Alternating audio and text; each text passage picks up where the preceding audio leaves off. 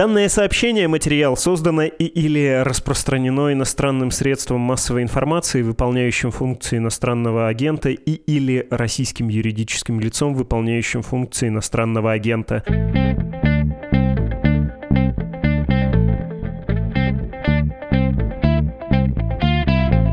Также Роман Баданин объявлен в Российской Федерации СМИ иностранным агентом. Фонд борьбы с коррупцией объявлен экстремистской организацией и ликвидирован по решению суда. Владимир Милов тоже иностранный агент по версии Российской Федерации. Наконец, Андрей Захаров тоже признан иностранным агентом, хотя Андрей никакой не агент, а журналист-расследователь. Привет, Андрей. Привет. Если ты или слушатели забыли, меня зовут Владислав Горин, и все это называется «Что случилось?» подкаст «Медуза» о новостях, которые долго остаются важными. Повод для нашего разговора, боюсь, не самый очевидный, но тем не менее, процитирую медиа под названием «Агентство». В битву за активы Яндекса вступил экс-глава Мегафона. Как стало известно агентству, на один из ключевых активов Яндекса претендует экс-глава Мегафона Иван Таврин. Его появление может означать интерес к Яндексу друга Владимира Путина Юрия Ковальчука, говорит собеседник агентства. Детали. Структура экс-главы Мегафона Ивана Таврина, Кисмет Capital Group сделала предложение о покупке доли в объединенной компании Яндекс Такси и Uber. Следует из слов источника, близкого к Яндексу, и документов, с которыми ознакомилось агентство. Речь идет о 29% голландской компании. Сейчас этот пакет принадлежит Uber. По данным агентства, структура Таврина предложила за него 925 миллионов долларов. И так далее, и так далее, и так далее. В общем-то, тут интереснее всего фамилия Ковальчуков и то, как эти, если судить по внешним признакам, бизнесмены берут под контроль активы в России, они давно это делают. Но в нынешние времена, кажется, это кое-чего нам может рассказать о новой реальности, в которой оказалась страна, в чьих интересах это делается и как это теперь, видимо, будет делаться. Хотелось бы потом с тобой поделиться любительской своей теорией. Мы ее можем чуть позже обсудить, но сперва нужно, кажется, уточнить насчет э, Таврина. Верно сказать, что он вообще-то человек близкий другому предпринимателю Альшеру Усманову, но есть такая традиция. Покупает один, а потом конечными бенефициарами, особенно в условиях санкций, становятся другой, точнее другие братья. Слушай, ну действительно, Таврин э, исторически всегда ассоциируется с Усмановым, он мегафон возглавлял, да, и часто, когда Таврин что-то покупал, потом выяснялось, что за этим стоит Усманов. В свое время также с ВКонтакте все происходило, да. Но тоже агентство там уточняет, и источник говорит, что, возможно, там э, Ковальчук, да, и плюс недавно же Ковальчук купил ВКонтакте, и, соответственно, там есть какие-то пересечения. Но на самом деле, мне кажется, посмотрим, купит ли Таврин, и потом кому-то придет. Тут э, ты прав. Тут, наверное, важно сказать, что Ковальчук, все его активы, их можно разделить на три группы. Это такой не совсем бизнес, скажем так. Вот если прямо, знаешь, сгруппировать, вообще кто такой Ковальчук, сейчас скажу, да, и потом тогда можно будет пояснить, почему его активы так распределены, да. А давай прямо в историю вернемся в 2004 год. Тогда, кажется, впервые так вот очень громко было сказано на стране про то, кто такой Ковальчук. Ты наверняка помнишь кандидата в президенты Ивана Рыбкина. Если кто-то забыл, в четвертом году был такой, его похитили, нашли в Киеве.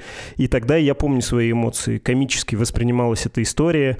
Там тем более были заявления типа «и даже жена не знала, где он находится», и кто-то там похохатывал, ну, конечно, подзапил и с какой-нибудь женщиной, с веселой украинкой загулял, а потом в 2010 году официальная российская пропаганда выдвинула другую версию, которая, ну, может быть, и не лишена своего изящества про то, что Березовский похитил Рыбкина, чтобы его убить, а по тогдашнему законодательству в таком случае он был зарегистрированный кандидат. Выборы были бы отменены, и все зарегистрированные кандидаты не могли бы в них участвовать. То есть Путин в четвертом году мог бы и не избраться, но, во всяком случае, были бы формальные препоны для этого. В общем, такая гипотеза для рассуждения о том, как могло бы быть. Так вот тогда Рыбкин в газете «Коммерсант», которая, если мне память не изменяет, все еще была связана с Березовским, говорил, что Владимир Путин занимается бизнесом, и точная цитата «Я обладаю множеством конкретных свидетельств участия Путина в бизнесе. Известный Абрамович, стоящий в тени Тимченко, братья Ковальчуки и другие отвечают за бизнес Путина». Вот, кажется, тогда впервые вот так широко прозвучала эта фамилия, да? Ну, широко, да, впервые, а потом, наверное, россияне увидели его в 2014 году, он единственный раз, мне кажется, появился на широкой публике, когда в отношении него ввели санкции после аннексии Крыма, и он давал интервью Киселеву, где Киселев, которого мы привыкли как человек, который рвет и мечет, реально подобострастно спрашивал, типа, Юрий Валентинович, вы так редко давайте интервью, спасибо большое. И он был представлен как доктор физико-математических наук, лауреат государственных премий. То есть непонятно вообще, что это за человек, и почему в отношении него ввели санкции. Ну и в целом, все равно, несмотря на это, по-прежнему он широкой публике-то неизвестен. То есть, понимаешь, Ковальчук, э, вот с годами стала понятна его роль у Путина. Ковальчук, я бы назвал его Смотря какую тебе больше нравится терминология. Терминология средневековой Руси или средневековой итальянских мафиозных кланов. Какая тебе больше нравится терминология? Могу обе использовать средневековой Руси.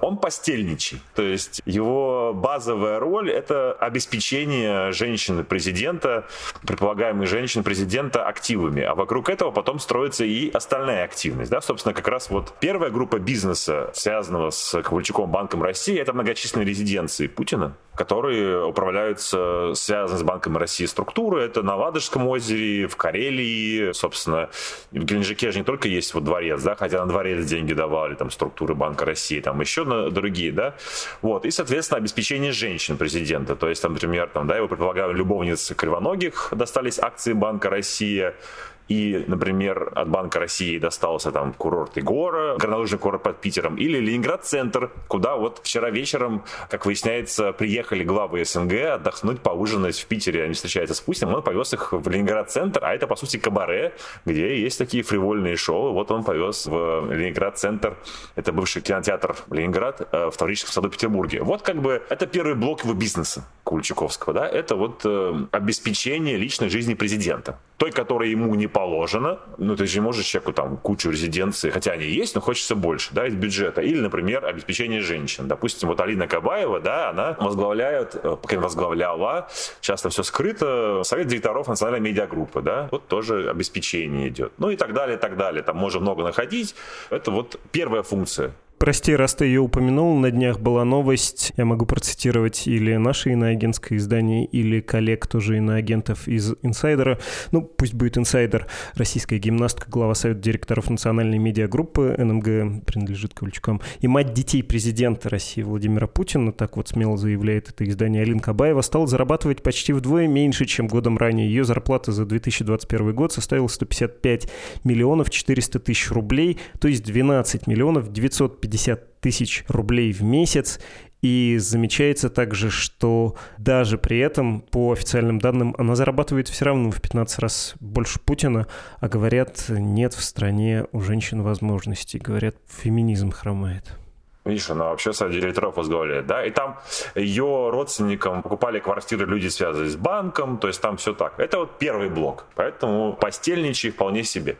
Но на самом деле ведь есть и второй блок, о котором можно потом поговорить, как раз вот э, термин из итальянской мафии, да, консильери, то есть это интеллектуал, который находится на службе у мафии, да, и в свои мозги, понимание бизнес-процессов и права он передает. И в этом можно отдельно потом поговорить, потому что роль Ковальчука большая, да. Пока про бизнес. То есть вот первый блок — это вот личная жизнь президента, и э, немножко там есть доля бизнеса, например, курорт и город, туда может поехать любой человек покататься на лыжах, да, но хотя это любимый курорт раньше был, где Путин любил кататься на лыжах. Там же была свадьба его дочери Екатерины Тихоновой, например. Или, например, некоторые резиденции под Питером, туда можно приехать домик снять. Но не, не саму резиденцию, а там домики есть. Ну вот. Дальше второй блок — это контроль за медиа, да, то есть Путину очень важен рейтинг, соответственно, контроль за медиа. Это второй блок. И на самом деле то доля Ковальчука в медиа гораздо больше, чем если ты откроешь национальную медиагруппу, ты выйдешь там РЕН-ТВ, Известия, там, да, допустим, Пятый канал. На самом деле, ведь Ковальчук через Сагаз и Газпромбанк, у него есть через Сагаз доли, там, он, потому что он владеет долей в Сагазе и Газфонде, в общем, все это сложно запутано, но смысл в том, что он и его банк совладельцы Газпром Медиа, да, то есть нужно сразу сюда приплюсовать активы Газпром Медиа, там, НТВ, ТНТ, кстати, по-моему, входит в национальную медиагруппу официально. А раньше Эхо Москвы, кстати. вот. Но это еще не все. Есть еще активы через доверенных лиц. Например, был такой гражданин в Петербурге, Олег Руднов. Он возглавлял радио «Балтика» в 90-е и дружил с Путиным. Помогал на выборах в 96-м, когда Путин возглавлял штаб Собчака. А потом он же возглавлял деликатные поручения Путина. Например, он могилу деда Путина благоустраивал, выкупил дом его в Тверской деревне, значит, его отремонтировал. Говорят, у Кульчука с Рудновым были плохие отношения, но Руднов умер, и его сыну принадлежит «Комсомольская правда», сыну Руднова, но говорят, и даже как-то отражалось в отчетности, на самом деле там реально владелец комсомолки, а это, как ты знаешь, Путин едет на работу, читает комсомолку, да, это Ковальчук. Или, например, там недавно стало известно, что, скажем, Регнум, когда был скандал вокруг этого главреда, да, выяснилось, что Регнум тоже принадлежит Руднову, а на самом деле, скорее всего, Ковальчуку. То есть тут он гораздо больше, чем кажется. По сути, у него есть доля во всех крупнейших российских медиа, так он начал контролировать. Плюс, как раз вот переходим к Таврину, да, в конце прошлого года Сагаз приобрел ВКонтакте у Усманова, да, и многие писали, что это Газпром Медиа купил, но на самом деле, так как э, мы понимаем, что Купчака есть доли в Газпром Медиа в Сагазе, на самом деле, по сути, ВКонтакте купил Ковальчук. Ну, то есть получается, что он следует за Путиным. То есть если в свое время, помнишь, Венедиктов любил рассказывать, что ему там говорили, да, его собеседники, нас интернет интересует, там в начале еще десятых, конце нулевых, вот мы контролируем телевизор, интернет ваш, да, а когда поняли важность интернета, то главный держатель ключевых для президента активов Ковальчук пришел в интернет, да, и приобрел контакт одновременно Mail.ru. Поэтому в этом смысле у меня нет такой информации, но я доверяю источникам агентства. Если Таврин сейчас фронтует интересы Ковальчука, то Яндекс вполне себе хороший актив. Тем более, что агрегатор такси там, да, одно время Mail.ru принадлежал, по-моему, Сити Mobile, если не ошибаюсь, да? Или... Так и есть. Что касается того, знаешь, как происходит переход, когда один человек фронтует интересы, а потом переходит, например, вот Григорий Березкин, владелец официальной РБК и автор фразы про пятницу-развратницу, когда он покупал РБК у Прохорова, он сказал, что ну, пятница-развратница, мало ли что бывает. Тогда работал РБК и запомнил эту фразу на всю жизнь. Так вот, в конце нулевых ходили слухи, что Березкин купит комсомолку, и на самом деле до сих пор бытует мнение, что комсомолка принадлежит Березкину. На самом деле, когда я стал разбираться, выяснилось, что Березкин так и не купил комсомолку, собственно, купил вот, да, Руднов, потом пришел сын Руднова, то есть Ковальчук, да. То есть уже тогда можно было предположить, что Березкин как-то фронтует интересы Ковальчука, и действительно, их отцы отец э, Березкина оказывается знакомый, собственно, по научной среде братьев Ковальчуков. Да? И Березкин, например, покупал дело Петербург, со время ведущую деловую газету Петербурга, повладела ДП, а потом э, она отошла официально Ковальчуку. И более того, когда Березкин владел ДП, все знали, что на самом деле владеет и Ковальчук. Поэтому к этому вопросу, если Таврин сейчас приобретет долю в этих активах Яндекса, и он фронтует интересы Ковальчука, то я вполне допускаю, что через какое-то время это официально отойдет Ковальчуку, или не обязательно. Это там же много вот так существует на таких вот понятийно-дружественных вещах. Там, допустим, э, многие активы, связанные с Ковальчуком, Ковальчуком принадлежат Михаилу Шломову, двоюродному племяннику, по-моему, да, Путина. Вот, в частности, как раз Сагази доля. При этом э, у Шеломова пару лет назад э, журналисты проекта сфотографировали его дачный участок и туалет типа сортир. И это реально отдельно стоящее здание, которое знакомо всем гражданам России. Вот э, миллиардер Шеломов ходит э, по большой малой нужде, по крайней мере, ходил в отдельно стоящее здание, представляющее собой крышу над дыркой в земле. Так что примерно так все у них э, там и устроено. И третий блок активов Крым, который важен для Путина, да, поэтому там Банк России туда пришел, когда ни один крупный банк там не работал, Банк России там работал, ну, под санкциями он покупал, пока интересовался, я помню, Массандрой, другими винодельческими комплексами, страховыми структурами Крыма. Ну, и опять же, в Крыму все настолько э, сильно скрыто, что ты никогда не знаешь, где найдешь следы Ковальчука. И четвертое – это здоровье. В том числе молодых спортсменок молодых спортсменах, да. Ну, мы догадываемся, да, что Владимир Путин, наверное, хочет жить э, долго, а еще лучше вечно и очень сильно явно беспокоится проблемами здоровья. Все мы помним длинный стол. И Сагаз финансирует строительство медицинского центра Намека под Питером. А Намека, по крайней мере, была совладельцем и входила в руководящие структуры Мария Воронцова, одна из дочерей Путина. Кроме того, Ковальчуки, ну то есть, собственно, Юрий Ковальчук через Банк России, а Михаил Ковальчук, который возглавляет Курчатовский центр, они активно продвигают генетику, потому что Курчатовский институт, казалось бы, физика, а вдруг к нему два года назад присоединили Институт молекулярной генетики. Да, то есть это, знаешь, то же самое, что, не знаю, там, к Институту астрономии, Институт лягушек, да, например, то же самое. А вот потому что важно это для одного человека, ему хочется жить долго или что-то поправить. Спасибо, что пока не сделали Институт Евгеники, конечно, да, хотя я думаю, что, возможно, такие опыты проводятся. Таким образом, вот четыре блока. Обеспечение личной жизни и женщин, в том числе бывших, СМИ, то есть контроль за рейтингом, который очень важен Путину. Помнишь знаменитую фразу, которую Путин сказал Клинтону, когда тот ему посочувствовал, что подлодка Курск утонула? Ну ничего страшного, у меня рейтинг не сильно упал. Чувак. А, здоровье и Крым, который вот очень важный президент. Так что, возможно, скоро мы увидим их в аннексированных новых территориях, в Донецке, Луганске и Грызках Запорожской и Херсонской областей, потому что Путин это важно, и Ковальчук, понимая, туда пойдет. Понесет деньги, в смысле. Да, про разговор с Клинтоном это американцы опубликовали. Есть у них такая практика публиковать стенограммы. Не так давно они их открыли, и на «Медузе» можно прочитать материал об этом, найти. А про спортсменок молодых, это, прости, это не фривольная шутка. Тот самый Сугас в Петербурге, там помимо высокопоставленных людей, бойцов ЧВК «Вагнер», еще также проходили медосмотр на специфические заболевания. Молодые женщины, которых там вроде как называли спортсменками, но есть подозрение у журналистов, которые про это писали, что это были элитные эскортницы. В общем, такой специфический вид медицинских услуг, к слову, про постельничего, да, Нужно, может быть, объяснить, как Ковальчук, ну или Ковальчуки, я все-таки по привычке хочу поддерживать семейственность и упоминать обоих братьев, заработали свое состояние. Я помню совершенно великолепно начинавшийся текст в Форбсе, опубликованный в конце 2000-х годов. Там приводилась сначала цитата Путина о том, что ну невозможно заработать несколько миллиардов долларов за какие-то пять лет. И дальше журналисты замечают, ну, Кое-кому это удалось, например, Юрию Ковальчуку, когда Путин стал президентом, ему на шикарнейших условиях государственные компании отдавали, ну вот тот же Сагаз, да, например, свои активы, при этом эти компании были прибыльными, платили дивиденды, и все это легко окупалось, мало того, что было дешево куплено. В общем, совершенно великолепная карьера, стремительная, если на это смотреть издалека и думать, что это настоящий бизнесмен. А познакомились Путин и Ковальчук, Ковальчуки в начале 90-х, правильно? Да, э, Ковальчук же реально сделал карьеру, такой, знаешь, поразительная история. То есть он э, в советское время сделал карьеру, он же заканчивал свою научную карьеру первым замдиректора физического института имени Иоффе в, в Ленинграде. Его руководителем был Жаре Салферов, будущий Нобелевский лауреат.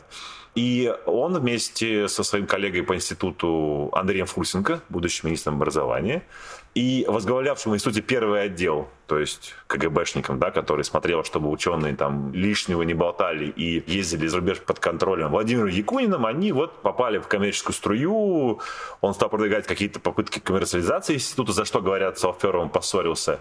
И как раз тогда петербургский обком или горком КПСС сделал Банк России, в который вот активно проектом стал заниматься Путин, и так он познакомился через этот проект Банка России, в котором так или иначе ленинградские власти участвовали, с Ковальчуком, и в 90-е годы, ну, такой был небольшой петербургский банк, в который тогда Ковальчук привел, говорит, Ковальчук, кто-то другой, хотя говорили, что сам Ковальчук акционером Гену Петрова, человек, которого испанские правоохранительные органы называли одним из лидеров, такой, знаешь, это троцкийско-зиновьевский блок. Тамбовско-бауэрская группировка. Ну, короче, петербургских бандитов, да. Сейчас Гена Петров живет в Питере, благополучно избежал тюрьмы в Испании. И вот Гена Петров был акционером, например, этого банка. Более того, есть замечательный такой дом, построенный в начале нулевых в Петербурге на Каменном острове, самый элитное место в Петербурге. Я называю его вслед за Ромом Баданиным главный дом страны. Там такие трехэтажные квартиры, там у Тимченко, Ротенберга, Ковальчука и у семьи Петрова там квартира, по крайней мере, была. Но все равно это был небольшой банк. То есть, э, когда Путин стал президентом, в том же году Банк России с гордостью, как достижение, рассказывал своим немногочисленным клиентам-акционерам, что они наконец открыли офис в Москве чтобы ты понимал. Да? А спустя пару лет, да, вот есть Милов э, сейчас, да, он один из лидеров э, фонда борьбы с коррупцией, а тогда он был замминистра энергетики, и он рассказывал историю, что пошел разговор о приватизации Сагаза, страховой группы «Газпрома», и чуть ли не при Грефе был разговор, и спрашивает Путина, а кому? Банк России. Все такие, а? Что? Ну, то же самое, знаешь, сейчас сказать, а кто будет акционировать у нас, там, не знаю, Транснефть? Те говорят, там, Самара Бизнес-банк. Ты такой, а, что? Вот примерно так это звучало. Да, и они стали акционерами Сагаза, потом он за несколько лет вырос там в разы в цене. Потом Газфонд таким образом получили, который поливал пенсионными накоплениями Газпрома. И, собственно, поэтому я помню, когда мы в проекте пару лет назад делали, собственно, расследование про Светлану Кривоногих, предполагаемую любовницу Путина, и потом была еще заметка про самого Ковальчука, так если анализировать то, как Россия получила активы, да, то вполне можно говорить, что на самом деле это никакой не бизнес, и все эти деньги были получены исключительно благодаря знакомству с Путиным. И, по сути, можно говорить о том, что это около государственные деньги банк получил. А потом он уже стал набухать. Сын Ковальчука возглавил Интеррао, энергетическую структуру, которая отвечала за экспорт энергетики, но одновременно Интеррао стало делать расчетные центры. Сейчас, я уже не знаю, я давно не считал, но, по-моему, одно время в большом количестве регионов, если не в большинстве, платежи за коммунальные услуги шли через Банк России. То есть за счет этого денежный поток у банка вырастал. И при этом по-прежнему это оставался вот э, Американские власти называли его личный банк э, президента, когда вводили санкции. Почему? Потому что, если посмотреть на структуру акционеров, там Ковальчук, э, по-моему, Тимченко одно время был, его там родственники, также Кривоногих 3%. И особенно прекрасная история, это когда Николай Шамалов, да, который был его соседом по кооперативу «Озеро», и человек, который официально владел дворцом в Геленджике долгое время, он даже породнился с президентом и своего сына отдал за Катерину Тихонову, потом у них что-то не получилось. И в какой-то момент бац, и Шамалов пропадает из акционерного капитала Банка России. То есть, видимо, ему сказали, ну, провинился, разгневал царя. Будь добр, пожалуйста, акции сдавай. И Шамалов эти акции сдал. Как его назвать Шамалова? Если Ковальчук постельничает, то Шамалов кто? Ну, боярин, да? Вот хотя у них есть свои прозвища, на самом деле, я тебе еще скажу. С работал такой Колесников. Шамалов зарабатывал деньги на поставках медицинского оборудования. Кстати, у него тоже была квартира в том самом главном доме. Потом Колесников убежал на Запад. Он опубликовал, собственно, письмо о том, что вот строится для Путина дворец. И он как-то рассказал, как друг там называли вот эти все люди, что там Шамалов, Ковальчук, Тимченко, якобы они все называли про себя Путина Михаилом Ивановичем в честь героя бриллиантовой руки который сегодня уже цитировал, сказав туалет типа сортир, видишь, получается бриллиантовая рука. А вот Ковальчука называли косой. Что не знаю, откуда такое прозвище родилось. Тимченко назвали гангреной.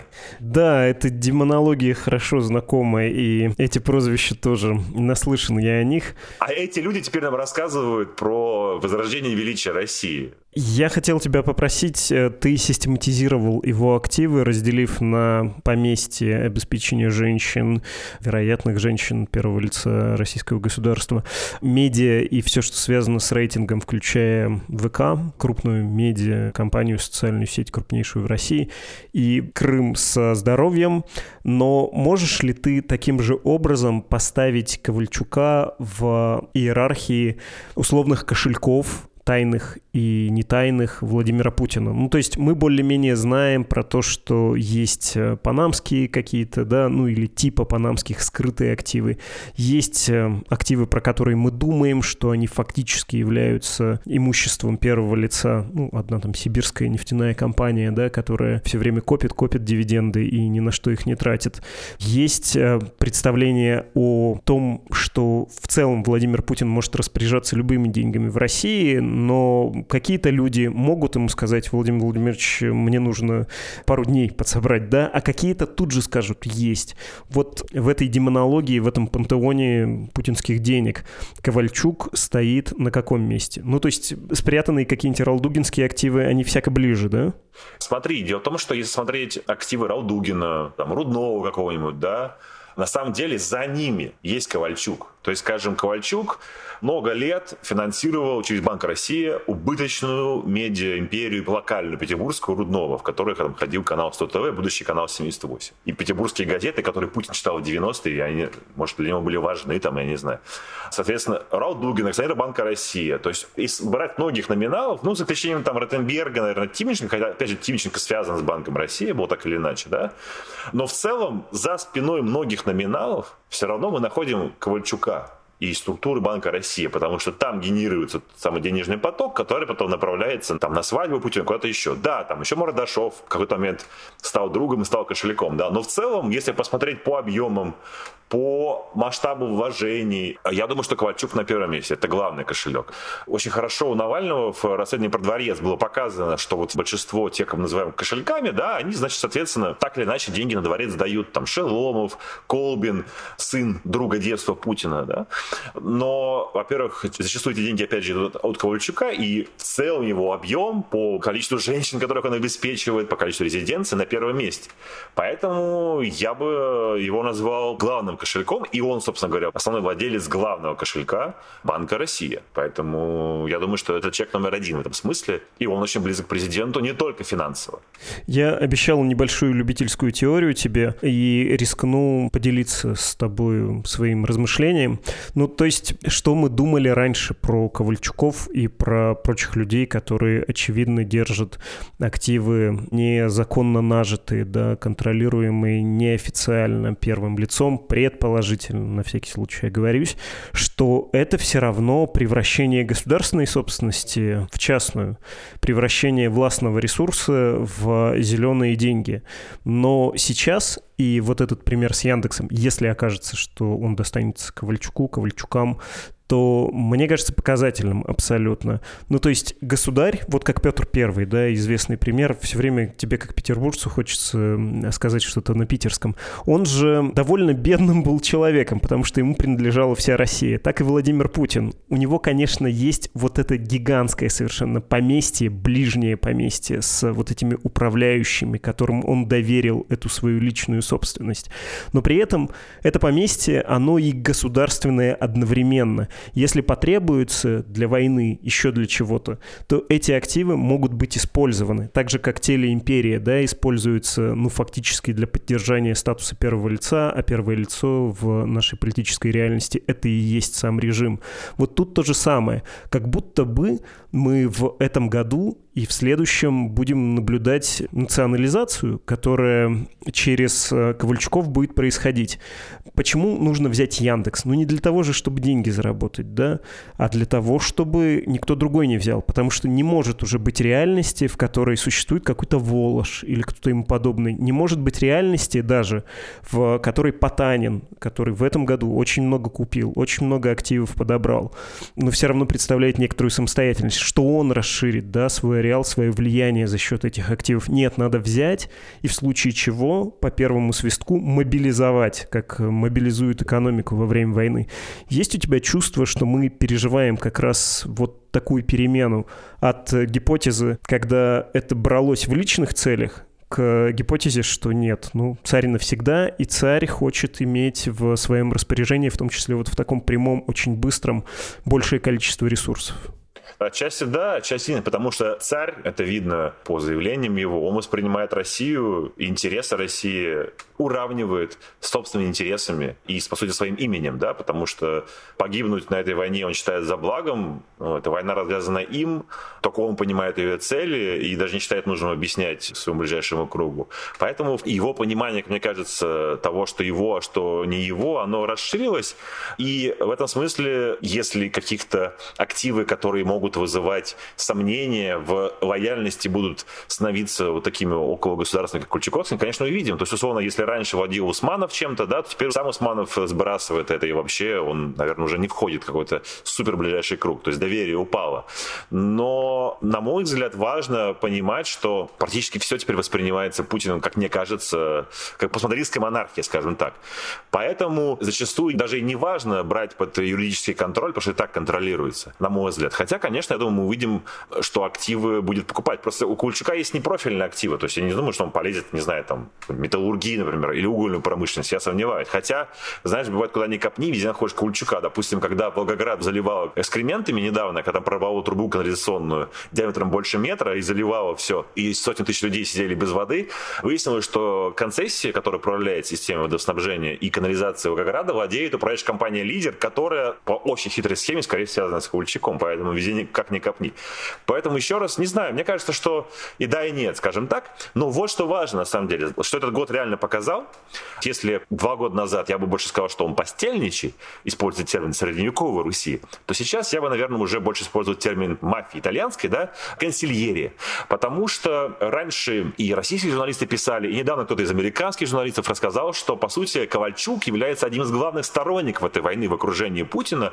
И раньше про него говорили, что он был большой противник перестройки, ну, на словах, так-то он обогатился на перестройке, да, и что, по сути, он является многом мозгом этой войны, э, реваншизма, он имперец, говорят. Более того, говорят, что он э, уверен, что все можно пофиксить, имеется в виду отношения с Западом потом, то есть там завоюем что, но потом пофиксим. То есть он такое, знаешь, это такое сейчас популярные шутки про айтишников, да, которые вдруг с айтишным умом начинают воспринимать политику и немножко там как-то пытается ее построить в схемы. Он же математик, понимаешь? Он математик. И это отношение, кто-то рассказывал, да, что вот он полагает, что можно все пофиксить потом, как математик, что можно все рассчитать. И войну, по его мнению, можно было рассчитать. Видимо, они ее рассчитали.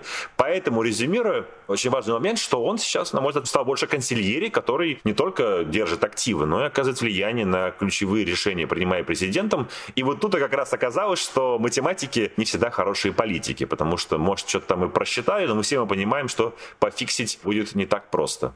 Хотел тебя спросить, ну, очень популярный сюжет действительно про годы, а, уже годы, даже не месяцы ковида, когда к Путину ограниченное число лиц ходило, и, очевидно, ходил Ковальчук, и, может, и советовал, а может, и резонировал то, что ему шеф говорил, да, рефлексировал, отражал, усиливая этот сигнал, ну, или создавая эффект вот такой закрытой комнаты с эхом, и в этом нашел свои убеждения, свою опору, да, какую-то в том, что нужно начинать э, вторжение вторжения Владимир Путин.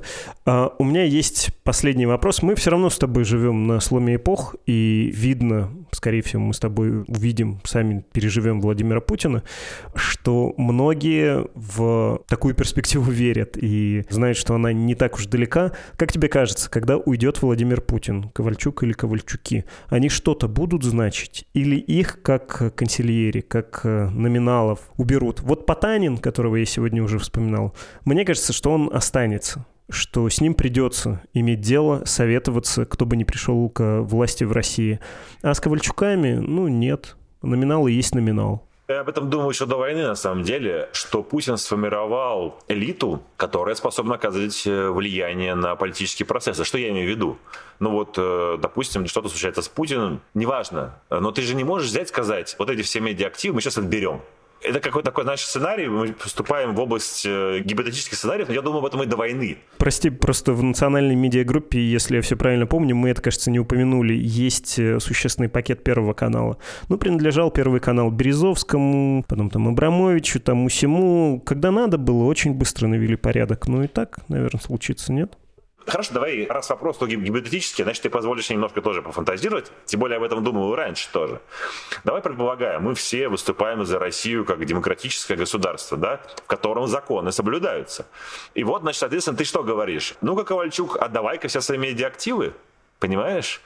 А получается, что человек, который был близок к Путину, который поддерживал курс, является человеком, который оказывает влияние на принятие решений. И во многих странах есть такие мини-магдаты, которые владеют ключевыми медиа-активами, и они становятся одним из главных акторов политической борьбы. Поэтому понимаешь, что тоже как раз вот наследие Путина, оно во многом будет гораздо больше разгребаться. Хотя сейчас идет война, это самая главная проблема, но в целом, да, наследие Путина еще долго будет разгребаться. Ну, от того, что делать, как правильно работать с ветеранами этой войны, да, несправедливой и бессмысленной, да, как сделать так, чтобы это не было новые исследователи, которые который будет штурмовать твой Рейхстаг, да, условно говоря, до того, что делать со всеми этими предпринимателями, которые получили активы благодаря дружбе с Путиным, а дальше то, что скажешь. У нас есть список, это национализировано.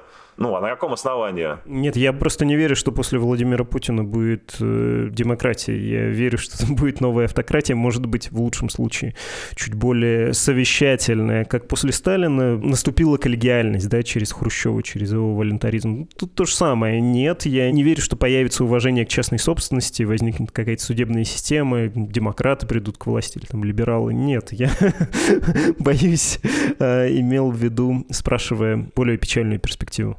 А, в этом смысле? Ну, в этом смысле, да. Когда ходит автократор, то близкие к нему люди, ну, это можно посмотреть на примере, допустим, соседних с нами стран. То есть, э, что было там в Казахстане, да, как расправились с, казалось бы, всесильными людьми, близкими к Назарбаеву, да. Там есть примеры Узбекистана, да, с каримовскими активами. Поэтому отчасти возможно, да. Если мы говорим про автократию, тогда да. Но все равно его активы, его деньги, они будут играть э, роль политическую. Так же, как, например, многочисленные Z-каналы, я об этом постоянно повторяю, каналы военкоров, которые свою аудиторию, их выросло в 20 раз примерно, да, с этой миллионной аудиторией, вот там завтра все меняется, а эти люди со своей аудиторией остаются и оказывают влияние. Поэтому я повторюсь, да, что наследие Путина, его разгребание, оно займет гораздо больше времени. Поэтому сложно сказать, если демократия, что ты будешь с ним делать? А если новый авторитаризм, тогда да, тогда скажут, ну-ка, Юрий Валентинович Ковальчук, извини, подвинься, вот тут новый Юрий Валентинович Ковальчук. Но это уже какая-то, знаешь, футурология начинается. Спасибо тебе большое, Андрей. Это был Андрей Захаров, журналист-расследователь.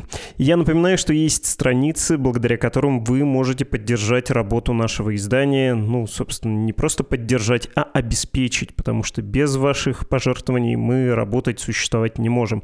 Эти страницы support.meduza.io и save.meduza.io. Одно мгновение и почитаем ваши письма, точнее, одно письмо.